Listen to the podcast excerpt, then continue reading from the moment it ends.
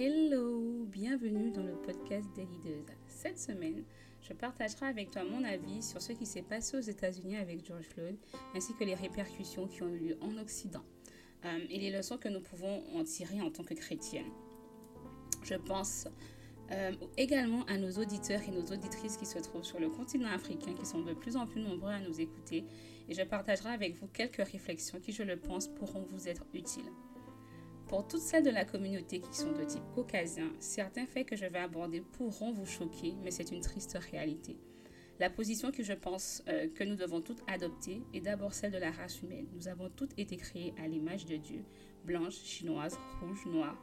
Nous sommes toutes concernées, nous avons toutes une leçon à tirer et nous avons toutes une position à adopter. Si c'est la première fois que tu écoutes le podcast, je suis Mehdi Marinette, la visionnaire de leaders chrétienne une plateforme qui a pour mission de participer à l'émergence des leaders d'aujourd'hui et de demain, mandatés par Dieu pour atteindre toutes les couches de la société dans chaque montagne d'influence.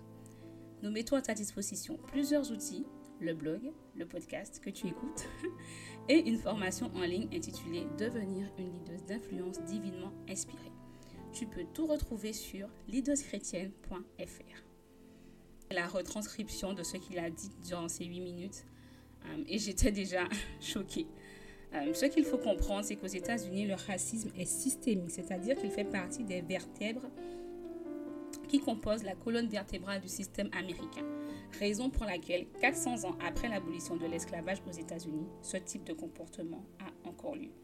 Concrètement, qu'est-ce que le racisme systémique? C'est le fait que ton appartenance à une race détermine le type d'école où tu pourras aller, le type de quartier où tu pourras habiter, le fait que tu pourras prendre un crédit ou pas, le fait que tu pourras accéder à la propriété ou pas, et même le pourcentage de chances que tu finisses ta vie en prison.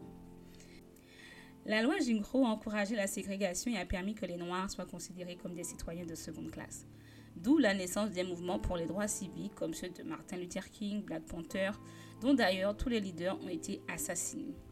La criminalisation des Noirs est même devenue une tactique politique aux États-Unis, en appuyant sur le bouton de la soi-disant sécurité pour être élu. Nixon, Reagan, Clinton et aujourd'hui Trump ont utilisé le prétexte de sécurité pour être élus.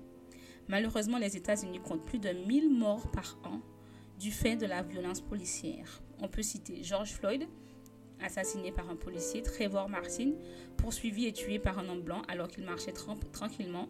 Et cet homme blanc a été libéré à cause d'une loi intitulée Stand Your Ground, votée par un lobby blanc très puissant. Breonna Taylor, tuée lors d'une descente policière chez elle, assise dans son salon, ils lui ont tiré dessus huit fois. Une erreur policière patente. Pour illustrer ce propos, je partage avec toi le témoignage d'une jeune blanche. Alors qu'elle était dans une soirée, des policiers sont venus. Tous les Noirs se sont fait arrêter et fouiller systématiquement, qu'ils le voulaient ou pas. Parce qu'aux États-Unis, en fait, tu dois autoriser la fouille pour que le policier puisse la faire. Là, qu'il le souhaitait ou pas, ça leur était imposé. Quand son tour est arrivé, le policier ne l'a pas arrêté, n'a pas fouillé son sac.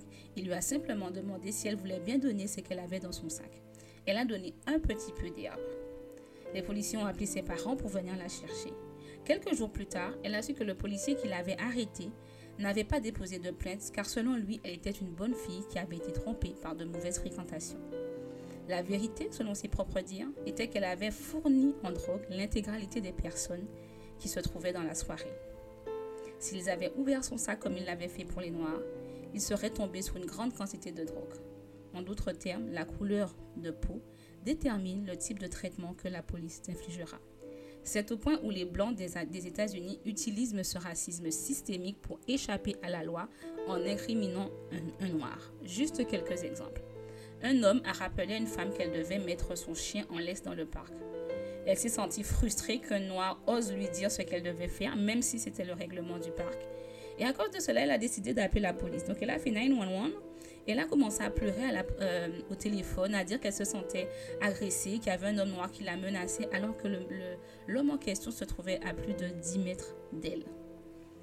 Un autre exemple, un pasteur de, des jeunes, un blanc, après avoir été voir une prostituée dans un motel, euh, lors d'une descente de police, a dit qu'il avait été kidnappé par des noirs et c'est pour ça qu'il se trouvait dans la chambre. La mère d'un autiste a battu son fils et a dit que ce sont des Noirs qui l'avaient frappé.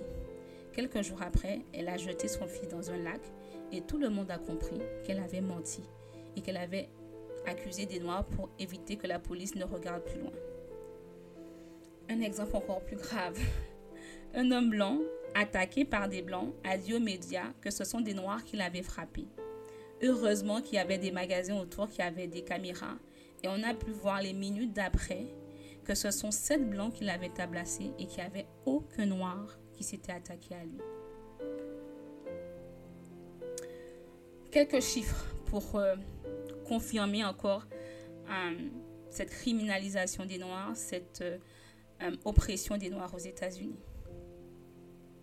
La population américaine représente 5% de la population mondiale, soit 328 millions de personnes. Mais 25%, je dis bien 25% de la population carcérale mondiale est américaine. Ça correspond à 80 millions de, 82 millions de personnes, pardon, soit près de 33 millions d'hommes noirs, sans compter les femmes noires et les hispaniques. La probabilité d'emprisonnement à vie est de 17 noirs pour un blanc. La population noire représente 6,5% de la population américaine, mais 40,2% de la population carcérale. Le système carcéral aux États-Unis est devenu un business lucratif puisqu'il est privé de plusieurs centaines de milliards de dollars. Ne serait-ce que la société de téléphone qui met des téléphones de mauvaise qualité dans les prisons pour appeler leur famille, pour que les prisonniers appellent leur famille. Chaque année, ils engrangent 182 millions de dollars. L'entreprise qui gère les prisons, quant à elle, génère 900 millions de dollars par an. Je dis bien par an. Comme au temps de l'esclavage, les prisonniers travaillent gratuitement quand ils sont euh, emprisonnés. Pour Microsoft, pour Victoria's Secret, pour une marque de pommes de terre, ils plantent, récoltent, emballent et envoient pour les clients. Tout cela gratuitement. Vivons-nous la même chose en France? Euh, les marches qui ont eu lieu en France ont montré que la brutalité policière envers les Noirs et les Arabes était bien plus fréquente que pour les Blancs. Assa Traoré a soulevé la France pour rendre justice à son frère Alama, alors que tout était fait pour étouffer l'affaire. La vérité a sonné après une expertise indépendante. Les policiers ont tué son frère.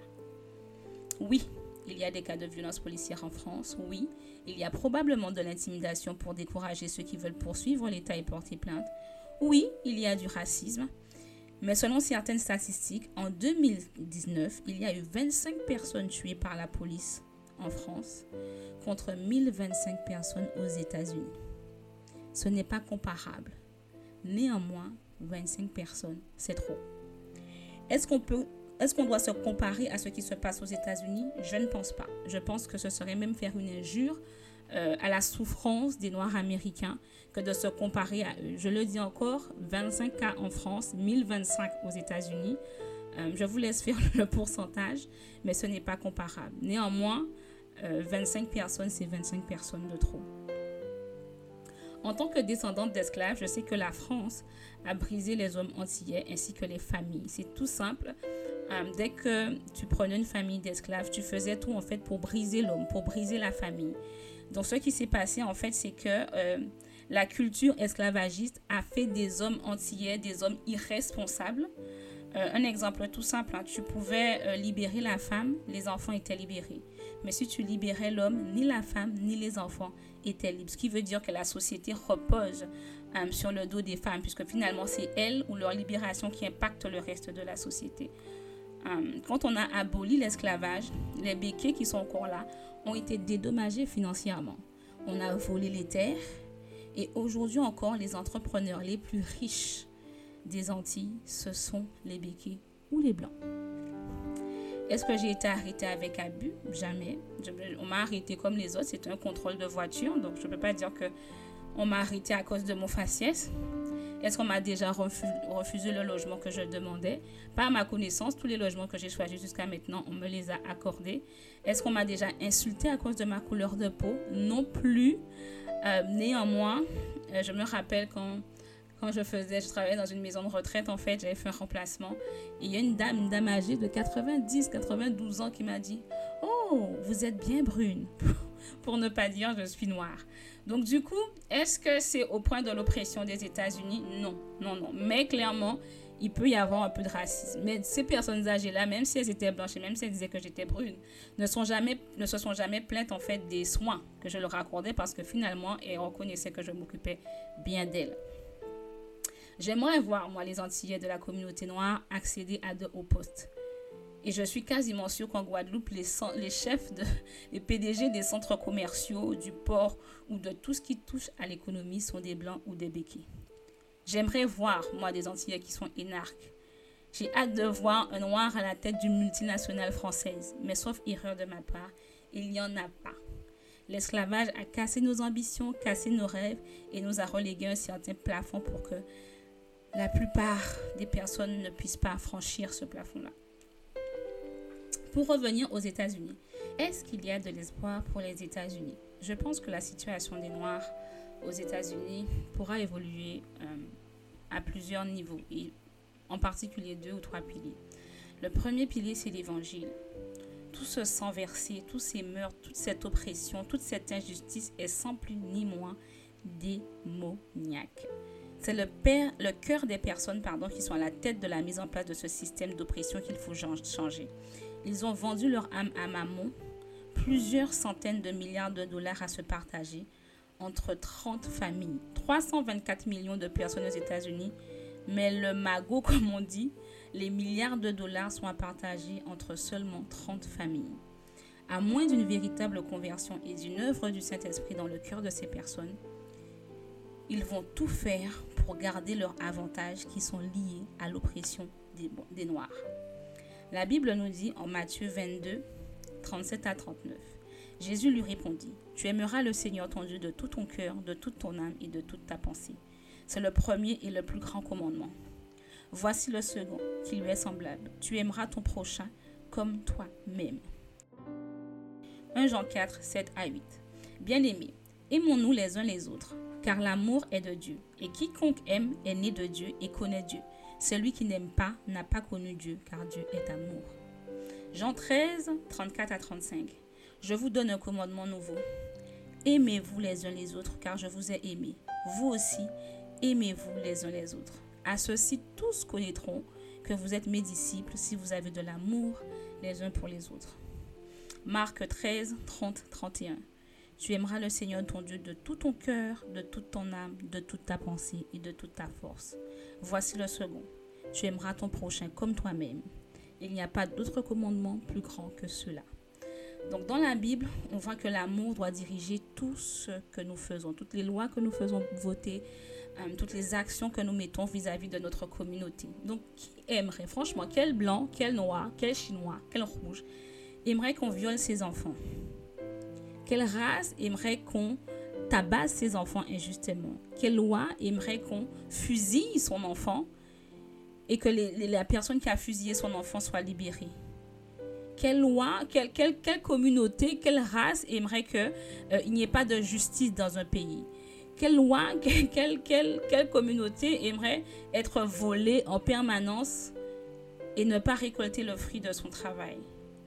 Qui est-ce qui aimerait ça? Qui aimerait vivre une situation d'injustice constante, perpétuelle et qui n'a pas de fin Personne. Personne. Donc si l'évangile, c'est-à-dire la, Bible nous recommande de, manifester de l'amour dans tout ce que nous faisons, ben ça veut dire que par exemple les 30 familles aux États-Unis, si elles sont converties, elles ne peuvent pas euh, oppresser un peuple pour de l'argent. Parce que c'est l'amour qui doit, qui doit se manifester au travers de leur action, au travers de leur lobby. Tu dois faire en sorte que ce que tu ne veux pas pour toi, ce que tu ne veux pas pour tes enfants, ce que tu ne veux pas pour tes proches, tu ne le fasses pas aux autres et tu ne manœuvres pas en arrière ou dans les coulisses pour avoir des avantages qui ne sont pas généraux et pour toute ta communauté en fait. Donc du coup, je pense vraiment que l'évangile, si, si les personnes donnent leur vie à Jésus, particulièrement les personnes qui sont en position d'autorité, et que l'évangile dirige leurs actions, dirige les lois, dirige euh, ce qu'elles vont faire, il y a possibilité que cette oppression, que cette maltraitance, que, ces meurtres et que ce sang versé arrêtent euh, aux États-Unis et ailleurs. On m'a demandé dans le membership euh, comment je peux savoir qu'un pays est chrétien. Euh, j'ai répondu qu'il n'y a, pas, de pays chrétien. Je ne crois pas qu'un pays chrétien, parce que ça voudrait dire que 100% de la population a donné sa vie à Jésus et complètement, euh, est complètement euh, sauvé en fait. Mais je crois que si le christianisme rentre dans les cœurs et dans les valeurs et dans, les, euh, dans la façon dont la société est construite, on peut avoir un pays où la paix règne. Et quand la paix règne, ça veut dire que le peuple peut avancer en fait. Le deuxième pilier qui je pense est intéressant, c'est euh, le, le, dollar noir. Pour illustrer cela, je vais partager avec toi l'histoire du Black Wall Street. En 1910, beaucoup de Noirs ont fui le sud pour s'installer à Tulsa, dans l'Oklahoma. À cause de la ségrégation, les Noirs ont dû créer un quartier à part où ils devaient vivre. Ce bout de Tulsa dans le sud s'appelait Greenwood. Ne pouvant rien acheter dans le nord, ne pouvant pas emprunter dans les banques, l'esprit entrepreneurial des Noirs s'est développé. Ils ont créé Greenwood. Alors à Greenwood, il y avait 41 épiceries, un théâtre, un hôpital, deux journaux locaux, 30 cafés, 21 restaurants, 15 médecins, dentistes, avocats, plusieurs cinémas, 4 pharmacies, une banque, un service d'ambulance, des hôtels, des salons funéraires, des coiffeurs, 22 églises et des écoles. Ils se faisaient payer par les Blancs et dépensaient tout leur argent dans leur communauté. Certains sont devenus riches. Ils s'achetaient des voitures, des bijoux, étaient habillés avec classe. Les plus riches cotisaient entre eux et ont ainsi créé une sorte d'enceinte de la sécurité sociale pour les habitants de Greenwood. Avant de passer dans d'autres mains, un dollar circulait dix fois, voire plus, à Greenwood avant d'aller chez les Blancs. Donc tu vois, ça, quand tu regardes un peu Greenwood, c'est un, c'était une communauté qui était chrétienne en fait. Je crois que la première, la, première entité qui a prêté de l'argent pour que les gens commencent à commencer des business, c'était à l'église. Donc l'église était au centre de la communauté et donc du coup comme ils avaient des valeurs chrétiennes et comme dans les valeurs chrétiennes il y a l'entraide, ceux qui étaient riches ne pouvaient pas s'enrichir sans penser aux plus pauvres de la communauté. C'est comme ça que si toi, qui n'avais pas d'argent, tu tombais malade, tu pouvais aller à l'hôpital. Il y avait quelqu'un qui allait t'aider. Si les Noirs t'accusaient, si les Blancs t'accusaient à tort, les avocats de Greenwood, même si tu n'avais pas d'argent, allaient venir t'aider. Tu vois, ça, c'est des valeurs bibliques, la valeur d'entraîne, de support des uns et des autres. En 2020, la richesse des entrepreneurs de Greenwood agaçait les Blancs la population blanche vivait de, je crois, une récession.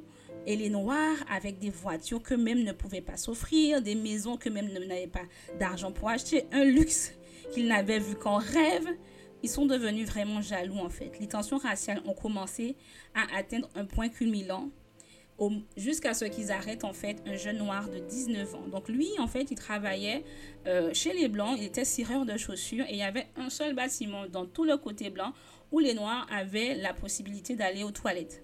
Donc avant de, commencer son poste, il est parti euh, dans ce bâtiment-là pour aller aux toilettes. Donc dans ce bâtiment-là, il y avait quelqu'un pour actionner l'ascenseur. Ce jour-là, c'était une jeune blanche de 17 ans qui, a, qui actionnait l'ascenseur. Donc quand il est rentré, au moment où il sortait de l'ascenseur, en fait, la fille a crié.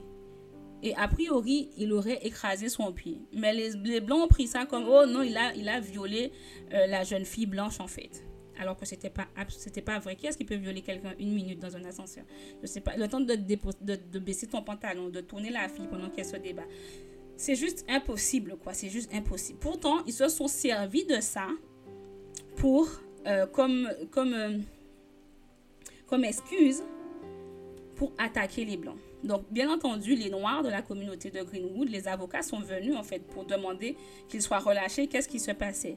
Mais les Blancs étaient tellement nombreux qu'en fait, ils ont viré les Noirs et il y a une sorte de petite émeute qui a commencé. Donc, les Blancs ont vraiment utilisé ça, un mensonge hein, fait de toutes pièces, pour aller piller Greenwood en fait. Ça a été une émeute.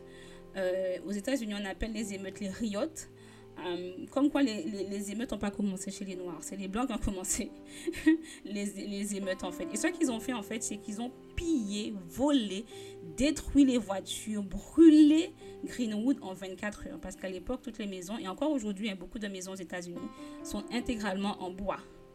Donc ils ont, ils ont ce que les Américains, enfin les Noirs américains ont pris 10 ans à construire, je le répète, il y avait 41 épiceries, un théâtre, un hôpital, deux journaux locaux, 30 cafés, 21 restaurants, plusieurs cinémas, quatre pharmacies, une banque, un service d'ambulance, des hôtels.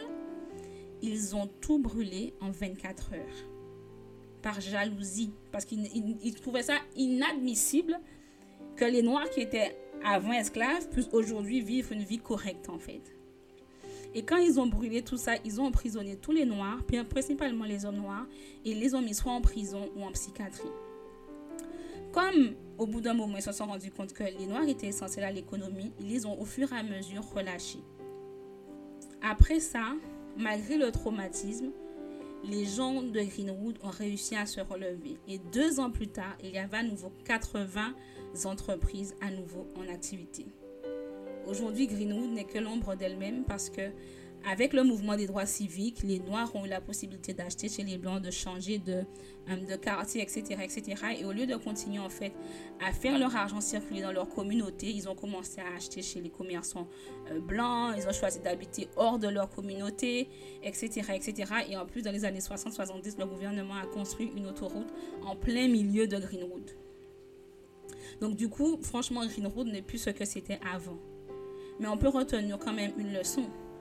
C'est que face à des gens qui t'oppressent, tu peux t'en sortir en consommant local. Donc, euh, alors moi, si on parle au niveau de la communauté de leaders chrétiens, je dirais, ben, prenons les graphistes de la communauté, développons les leaders chrétiennes, parce que leaders chrétiennes, c'est pas une histoire d'église, c'est une histoire de femmes, en fait, qui avons mis notre foi en Christ et qui voulons faire avancer les choses et qui voulons vivre la destinée que Christ a pour nous, mais dans les différentes sphères de la société. Donc du coup, quand il y a des brunchs, venons, faisons connaissance, donnons nos cartes, etc. Et puis quand tu as besoin d'un besoin, mais tu vas pas aller euh, voir LVMH, le gars n'est plus chrétien. Tu vas chez ta soeur qui est conseillère en, patrimoine, tu vas chez ta soeur qui est graphiste, quelle que soit sa couleur de peau en fait, pour ce qui est du domaine de, euh, de la France par exemple. Après, euh, si c'est par exemple l'Afrique, je dirais qu'il faut investir dans votre communauté. Quand vous avez de l'argent, faites comme les Noirs de Greenwood. Quand tu as de l'argent, tu ne vas pas seulement t'enrichir toi et ta famille. Ils redistribuaient l'argent dans la communauté. Ils aidaient les plus nécessités. Soyons des entrepreneurs euh, qui, font de l'entrepreneuriat social. C'est-à-dire qu'on fait une entreprise, mais on ne fait pas une entreprise seulement pour, pour nous, nous et nous. On fait une entreprise pour être la main de Dieu là où les nécessités ont des besoins, là où le royaume de Dieu a des besoins. Et donc, du coup, là, on est la main de Dieu avec l'argent parce que l'argent, c'est quand même le nerf de la guerre. Tu peux rien faire sans argent. Tu peux pas faire grand-chose sans argent. Même si tu veux faire une chaîne YouTube, si tu n'as pas de, un bon ordinateur qui a une caméra ou une propre caméra que tu as acheté, tu peux pas faire de chaîne YouTube. Donc, il faut un minimum d'argent. Mais investissons les uns dans les autres, achetons chez les uns et les autres chrétiens qu'on connaît en fait. En ce qui concerne les États-Unis, je pense qu'ils doivent investir dans leur communauté, faire du lobbying pour leurs projets, leurs entreprises et construire leur propre richesse. Le jour où les États-Unis contre une communauté noire riche, qualifiée à 360 degrés et solidaire, les Blancs eux-mêmes, parce que c'est de l'argent, ils vont venir, ils vont te respecter. Et les Noirs pourront à ce moment-là mettre leurs propres conditions. En ce qui concerne l'Afrique, euh, moi je, vais dire qu'il faut respecter et aimer son propre peuple. C'est pas vraiment un problème qu'on a en France parce que j'ai jamais vu les Parisiens dire que euh, ils vont, la France s'arrête à Paris et Marseille ou les autres villes qui ont moins d'argent, moins de grosses sociétés. Euh, doivent sortir de la France. J'ai jamais vu ça en France en fait. Par contre en Afrique, parce que ta tribu l'autre côté là, il y a plus de minerais, toi tu penses que là où c'est plutôt une terre agricole, eh ils doivent te respecter ou le pays évolue grâce à toi. Non, non, vous êtes un seul peuple. Il faut vous respecter et vous aimer. Par exemple, en Zambie, la Zambie est devenue un étoile chinois. Il y a quelque temps, une, entreprise chinoise a séquestré ses employés à cause du corona. Le maire de la ville a visité l'entreprise et s'est rendu compte de plusieurs dysfonctionnements. Il s'est plaint, il a exprimé son mécontentement. Quelque temps après, le président, mais je dis bien le président de la Zambie, a appelé le maire pour lui demander de présenter ses excuses aux Chinois. Mais dans quelle vie? Dans quelle vie? Maltraites mon peuple, tu le séquestres, leur famille ne sait pas où ils, ont, où ils sont, leur femme ne, ne sait pas où ils sont, leur, leurs enfants ne savent même pas s'ils sont vivants. Et je, je te dis que c'est pas normal. Et le président même vient pour dire va t'excuser. Il n'y a aucun respect de votre propre identité. Il n'y a pas de respect pour votre peuple. J'étais choquée quand j'ai vu ça. J'étais choquée. J'étais choquée que les Zambiens, en tout cas, je ne sais pas si c'est les Zambiens, mais en tout cas, le président de Zambie n'aime pas son peuple. Il préfère l'argent des Chinois à son peuple. Et ça, c'est scandaleux, en fait. C'est vraiment scandaleux. Donc, au Nigeria, je parle beaucoup des Chinois parce qu'en Afrique, euh, moi, le seul pays que je connais, c'est euh, le Congo parce que c'est là où j'ai été invitée. Euh, c'est là où j'ai partagé certaines choses avec les gens. J'ai vu un peu l'histoire du Congo. J'ai visité Matadi, Bandaka et Kinshasa. Donc, je connais un peu plus. Et je sais que quand je suis arrivée au Congo pour la première fois, euh, c'était en matinée et en passant, j'ai vu un, bâtiment qui était marqué Congo Chine Télécom. Ça m'a choqué. Ça m'a choqué. Ça m'a choqué. J'ai dit comment tu peux, tu peux associer quelque chose comme ça avec ton peuple en fait, sachant que euh, les Chinois c'est des opportunistes. Ils n'en ont rien à faire du peuple. Ils n'en ont rien à faire des gens. Ils veulent seulement s'enrichir. Ils veulent seulement s'enrichir. Donc les Chinois ont besoin de Jésus. Je pense que si c'était des Chinois chrétiens qui venaient euh, au Congo, par exemple, les choses seraient différentes. Mais le problème, c'est que ce n'est pas le cas. Et la culture chinoise, c'est pas une culture qui prône l'évangile ou les paroles ou les valeurs de l'évangile. C'est une culture complètement différente. Donc, ils sont complètement. Ils ne sont pas du tout en, en alignement avec des valeurs qui feraient que l'Afrique évolue grâce à eux.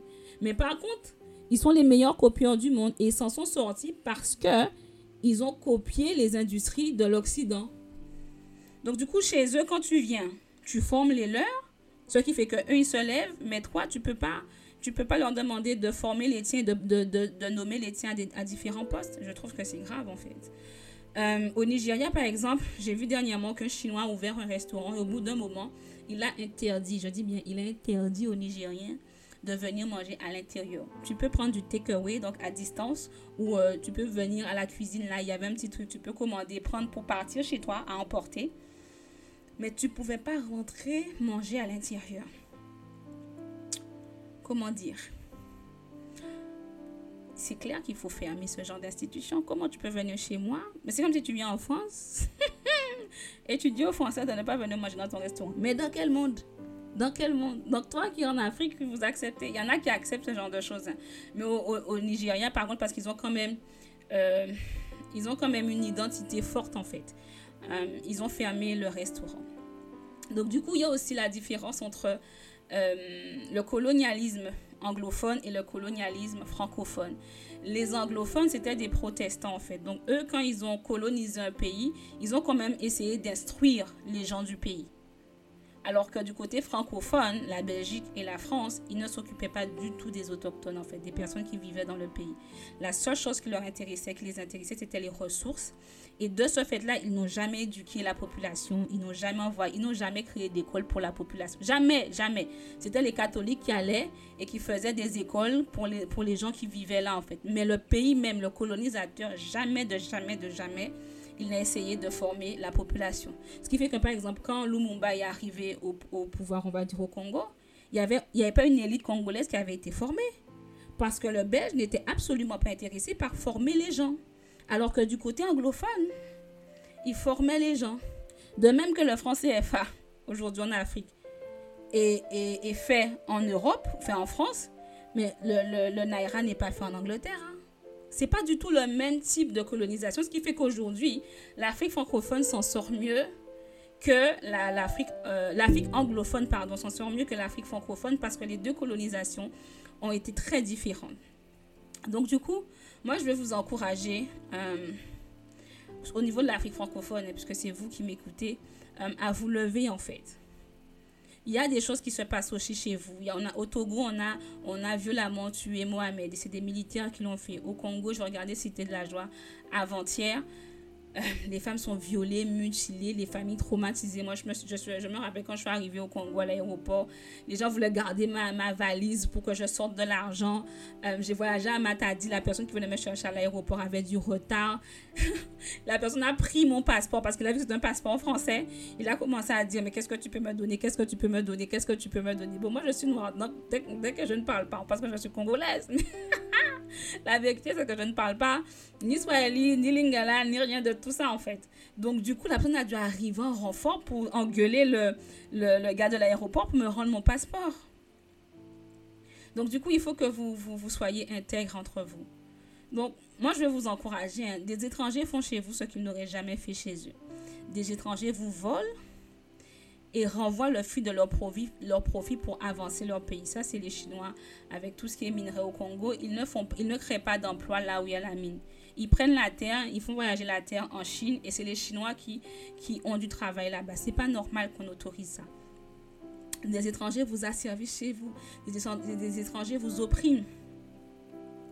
Ils font des, milliers avec vos, des millions pardon, avec vos matières premières. Ils s'installent, s'enrichissent et ne contribuent pas l'avancement de la population de votre pays. Alors, je ne dis pas ça pour que euh, ces personnes-là soient virées, etc., etc. Moi, je suis antillaise. Hein. Je suis antillaise et je, sais, je suis incapable, incapable de vous dire de quelle région d'Afrique je viens. Mais j'avoue que l'Afrique, c'est l'avenir et franchement, j'aimerais bien investir en Afrique, à moyen ou long terme. Euh, mais ce que je peux vous dire, à vous qui êtes du continent africain ou qui faites partie de la diaspora, euh, qui avez à cœur de repartir dans le, en Afrique ou dans le pays où vous êtes originaire, euh, moi, ce que je vais vous dire, c'est soyez intègre. Franchement, soyez intègre. Rejetez Maman. Hein, aimez Dieu. Aimez votre peuple. Construisez vos Black Wall Street dans votre pays. Il n'y a pas de raison que les Américains noirs les fassent pour que vous, vous ne puissiez pas le faire chez vous. Consommez local. Arrêtez. Comment tu peux habiter au Congo le poisson qui est dans, dans les feuilles, là, je ne sais plus comment ça s'appelle, euh, qui est trop bon tu, quittes ça pour aller acheter et sushi, nem et tout ça. Non, c'est pas normal. C'est pas normal. Valorisez votre cuisine, rendez votre cuisine internationale. Regardez Pinterest, regardez comment les autres font et arrangez la vôtre.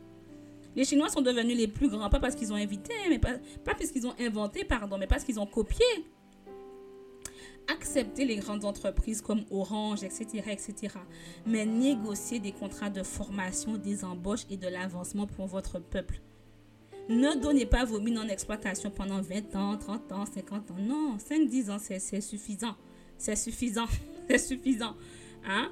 Négociez pour que ça aille à votre peuple. Taxez les, les, les, les, les mines en question pour que vous puissiez construire votre pays. Ne vous enrichissez pas au détriment du peuple qui vous a élu. Ça, c'est très important. Hein? Ne désirez pas rester au pouvoir de père en fils parce que c'est quelque chose qu'il y a beaucoup en Afrique il faut plus de personnes comme Mukwege. Je regardais encore, comme je l'ai dit, hein, le, documentaire euh, La Cité de la Joie sur Netflix. Et franchement, on, tire dans le vagin des femmes, on viole, on laisse promouvoir les femmes. Plus de 10 000 femmes ont été soignées. Mais c'est horrible, c'est horrible. Mais il a payé le prix. Il serait mieux hein, en Belgique. Hein. il aurait trouvé un grand poste. Mais il a choisi de payer le prix parce que c'est là dont on a besoin de lui, en fait. Donc, il faut, pour ceux de la, de la diaspora qui sont, euh, qui ont ça à cœur, hein, franchement, formez-vous et revenez. Moi, je sais que je voulais, avec Femme Esprit, faire une bourse d'études euh, pour les personnes euh, de l'Afrique francophone pour qu'ils viennent étudier en France, pour qu'ils soient formés pendant 5 ans, mais qu'après ils retournent au pays, en fait, parce que votre pays a besoin de vous. Priez également pour un vrai réveil spirituel, un réveil qui pousse ceux qui sont en position d'autorité à servir le peuple et non à se servir du peuple. Hein? Jésus revient bientôt, mais tant qu'il n'est pas revenu, faisons avancer les choses dans la montagne d'influence que Dieu nous a confiée.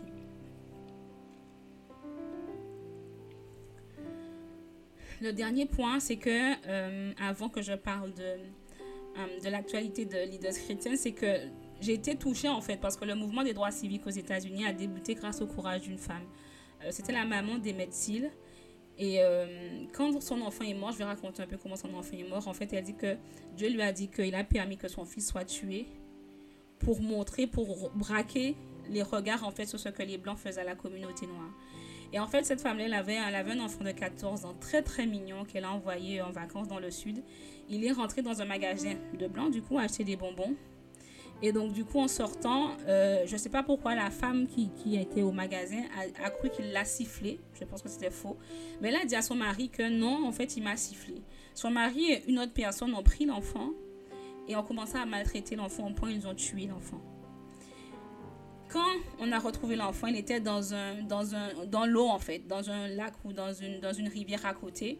Et donc, du coup, les policiers ayant vu l'horreur ont voulu cacher ça. Mais la maman a dit non. Grâce aux avocats qu'elle avait, je crois, à Chicago, elle a fait rapatrier son fils. Arrivée à Chicago, elle a demandé à ce qu'on ouvre euh, le cercueil parce qu'on avait cloué pour qu'on ne voit pas l'enfant. Quand elle a ouvert le cercueil, elle a vu que l'œil gauche de son fils était sous sa joue. L'œil droit avait disparu. Les gens avaient tiré dans la tête de l'enfant. Les gens avaient des blancs Les gens avaient pris une hache. Ils ont coupé au milieu la tête de l'enfant.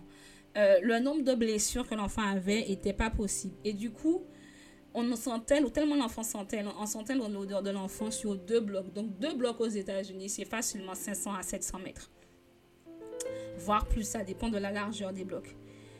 Donc, du coup, les gens, quand les gens ont vu, parce que tant que c'est caché, tant qu'on n'en parle pas, on ne sait pas en fait.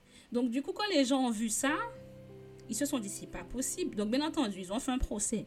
Euh, les blancs étaient relâchés, hein. les blancs, parce que tout le jury était blanc et les blancs ne pouvaient pas mettre leur propre, euh, leur propre frère, entre guillemets, de race en prison. Donc, du coup, les deux personnes qui ont fait ça à l'enfant n'ont pas été inculpées. Mais ça montre que des fois, en fait, certaines peut-être d'entre vous, ben, il y a des positions que vous allez faire, des, des, des peut-être avec YouTube aujourd'hui, si vous pouvez faire une, chaîne YouTube spéciale actualité Congo, mais pour dire ce qui ne va pas, euh, pour dire peut-être, euh, je sais pas moi, créer un anonymous qui c'est spécial africain. Et donc, du coup, l'anonymous en question, ben, dévoile tout ce qui ne va pas en fait. Qui sait? Qui sait? Je ne dis pas que c'est ça qu'il faut faire. Hein. Mais ce que je sais, c'est que quand tu es oppressé, euh, quand Dieu a été chercher euh, Israël en Égypte, euh, il n'est pas, il pas venu là, dit laissez mon peuple aller, le peuple aller. Non, les premiers nés des Égyptiens sont morts. Donc il y a un combat des fois qui peut avoir lieu. Peut-être certains d'entre vous seront peut-être menacés. Mais si Dieu t'a appelé, il faut tenir bon. Donc du coup, ce que je vais dire, c'est que je voudrais que toi qui te trouves sur le continent africain, Trouve ta mission de vie, quoi. Trouve la mission que Dieu veut te confier. Crée un réseau qui partage tes valeurs. Ne te compromets pas dans des choses bizarres. Prie et jeûne avec des partenaires. Soutenez-vous, c'est très important. Euh, entreprenez en voyant grand et pas seulement à votre famille. Euh, changez le pays petit à petit. La France n'est pas devenue la France en 10 ans. Ça fait des centaines d'années que la France travaille à devenir ce qu'elle est. Donc soyez patient, petit à petit, changez les choses. Priez pour la paix, car sans paix, il n'y a aucun business qui va prospérer chez vous. Euh, c'est clair, je peux entendre hein, qu'en Afrique, c'est compliqué, qu'il n'y a pas toutes les infrastructures peut-être qu'on a ici. Mais s'il y a des livres que tu peux acheter, si de temps en temps tu peux aller sur Internet, euh, tu peux regarder Pinterest, essayer de t'inspirer de ce qui se fait à l'extérieur, mais je vous en prie, ne copiez pas l'Occident. J'ai hâte de voir l'art africain, euh, une, décoration ethnique chic, quelque chose qui vous ressemble. Quoi. Ça ne sert à rien de copier Louis XIV. Hein, ça, c'est les Français. C'est les Français avec leur mode. Créez ce qui est propre à votre culture. Votre culture n'est pas démoniaque. Il y a des aspects de la croyance qui peuvent être démoniaques, mais ce n'est pas tout qui est démoniaque. Sachez faire la différence et créer votre propre décoration qui pourrait être exportée par la suite. Et pour ceux qui me disent j'ai vraiment, vraiment, vraiment rien, il y a le film The Banker sur Apple TV. Et en résumé, en fait, The Banker, c'est un petit noir, en fait, qui n'a pas vraiment de moyens, mais il tire les chaussures. Et mais il tire les chaussures dans un endroit, en fait, où les hommes blancs font du business. Donc, tout ce qui est immobilier, banque, etc., etc. Et pendant qu'il tire les chaussures, il écoute toutes les conversations. Toutes les conversations. Et au moment où il y a des réunions entre eux, en fait, il se cache à la fenêtre pour écouter comment il faisait pour développer un patrimoine immobilier, faire du business. Eh bien, il se trouve que il a réussi à faire de même. Pas parce qu'il a été à l'école, pas parce qu'on lui a appris euh, dans sa famille, mais parce qu'il a observé ce qui réussissait et qu'il a mis en pratique les, les techniques qu'il mettait en place en fait. Donc il se peut que tu ne puisses pas vraiment aller à l'école, que tu n'aies pas vraiment d'argent, mais si un Chinois à côté, moi le pasteur Boulon, je vais probablement l'inviter, me disait qu'en fait les Chinois euh, s'adaptent au marché et aux revenus moyens du côté où ils sont. Donc des fois ils sont chez les plus pauvres et donc, du coup, ils vendent des cahiers aux plus pauvres. Mais comme tu es pauvre, tu n'as pas d'autre choix que d'acheter des cahiers chez lui parce qu'il n'y a nulle part d'autre pour acheter des cahiers. Pourquoi tu ne vas pas travailler avec le chinois? Tu regardes comment il fait. Tu regardes son fournisseur en Chine. Tu regardes comment il fait rapatrier. Tu regardes, tu regardes, tu regardes. Demain, tu fais le tien. Demain, tu fais le tien. C'est pas, pas problématique, hein. C'est pas problématique. Demain, tu fais le tien. Et je suis sûre que le chinois en Chine qui va voir que tu payes, il va pas te dire non. Il va pas te dire non. Quand la Chine a fait euh, des, masques pour la France et arrive à l'aéroport, quelqu'un qui avait plus de moyens a proposé d'acheter les masques plus chers. La Chine a vendu, donc ils ne refuseront pas. Donc, il y a différentes façons dont tu peux euh, évoluer. Tu peux évoluer en travaillant pour les autres, en observant les autres. Tu peux évoluer en te formant sur Internet. Tu peux évoluer en lisant les livres. Mais toujours est-il que il y a moyen que tu le fasses les droits que les Américains ont aujourd'hui, le fait qu'il y ait des millionnaires et des milliardaires, c'est parce qu'il y en a qui se sont battus pour ça. Et aujourd'hui, par exemple, Michael Jordan, que voilà, j'aime une partie, il y a une partie où je suis moins, voilà, mon avis est mitigé vis-à-vis de lui en tant qu'homme, pas en tant qu'athlète, mais en tant qu'homme. Mais il a proposé en 10 ans, il a donné près de 50 millions de dollars pour les hôpitaux, les écoles, l'aide aux plus démunis. Et là, il a fait en sorte que d'ici 10 ans, il y a 100 millions qu'il donne, 100 millions de dollars pour aider les personnes dans la communauté. Donc, tu vois, même les Américains, hein, même quand ils deviennent riches, hein, il ne s'agit pas de moi, moi, moi, moi, moi. Ils aident les plus démunis. Donc, c'est vraiment une, mentalité qu'il faut avoir. Il faut également comprendre que franchement, il euh, ne faut pas attendre que la France t'aide, il ne faut pas attendre que les États-Unis t'aident, il faut pas, faut pas attendre. Aidez-vous vous-même, construisez euh, votre pays, allez dans votre lieu secret, demandez à Dieu, qu'est-ce que tu veux que je fasse pour mon pays, Seigneur? Et tant que Dieu n'a pas répondu, restez là. Ensuite, avec son aide, tu, fais ce que Dieu t'a demandé, demandé de faire, mais en restant intègre et fidèle à Dieu. Voilà. Donc, pour terminer notre actualité, euh, la date à retenir, c'est le samedi 29 août de 11h à 17h. Ce sera notre premier brunch des leaders. Nous serons dans un lieu cosy à Paris et on va partager ensemble un moment 100% réel, sans tabou, inspirationnel et mettant en valeur notre foi et nos valeurs.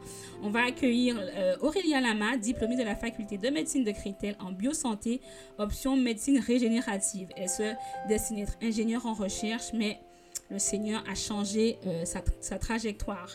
Elle est aujourd'hui conférencière internationale, motivatrice, business mentor et investisseur.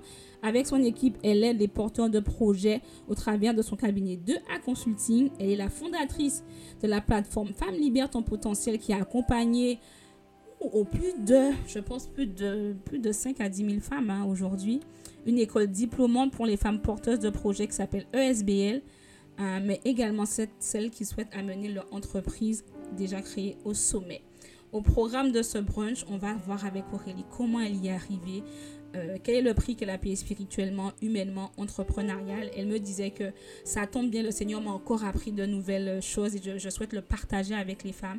Ben voilà, c'est l'occasion pour toi de prendre ta place. Il y a des places qui sont déjà parties. Donc n'hésite pas. Euh, il y aura également un brunch, du networking, j'en ai parlé. Travaillons entre nous, encourageons nos soeurs qui travaillent bien. Il ne faut pas faire les choses n'importe comment. Hein. Si tu es Loli Lola, bon, ça va aller. On va pas te payer. Mais si tu travailles bien, tu maîtrises ton art là, il n'y a aucun problème pour te payer. Il y aura des partages, il y aura des conseils, il y aura de l'émotion. Et Aurélie va partager avec nous également un message inspiré par Dieu pour vous. Donc, un événement à ne pas rater. Le tarif est de 75 euros. Euh, car certaines oratrices qui veulent venir au Bois de Leaders sont à l'étranger. Donc, notre objectif, c'est de petit à petit considérer, faire un fonds. Ou si tu veux nous donner des dons, hein, euh, mais il y en a qui sont euh, aux États-Unis, il y en a qui sont dans l'Afrique anglophone, pas francophone pour le moment, et qui sont chrétiennes et qui sont à des hauts postes de responsabilité et qui veulent venir partager avec nous. Donc, il faudrait qu'on paye le billet d'avion et l'hôtel. Donc, le prix, à, le prix à 75 euros, pardon. Euh, pour nous permettre à moyen terme de pouvoir le faire. Tu peux payer en une fois, deux fois ou trois fois. Le lien se trouve sur leaderschrétienne.fr. Tu cliques sur brunch et voilà, voilà. Le podcast est une bénédiction pour toi. Hmm, si c'est le cas, n'hésite pas à le partager sur les réseaux sociaux, à le partager avec tes proches, à le liker 5 étoiles, c'est bien, à t'abonner sur Apple Podcast, Spotify, Deezer, Google Podcast. Abonne-toi et écoute-nous. Euh, et bien sûr, tu peux faire un don si tu le souhaites. Il faut aller sur leaderschrétienne.fr. En haut à droite, tu cliques sur faire un don. Voilà, voilà. Nous sommes au terme du podcast. J'espère que ça a vraiment été une bénédiction pour toi. Euh, S'il y a des sujets que tu veux que j'aborde, n'hésite pas à nous envoyer un message à hello at leaderschrétienne.fr. Et puis, partage, partage, partage. Plus on est, plus on peut faire des choses, plus on peut bénir les autres femmes et plus on peut participer à l'émergence des femmes que Dieu veut voir prendre leur place dans toutes les montagnes d'influence. Sois richement béni et à très bientôt. Bye bye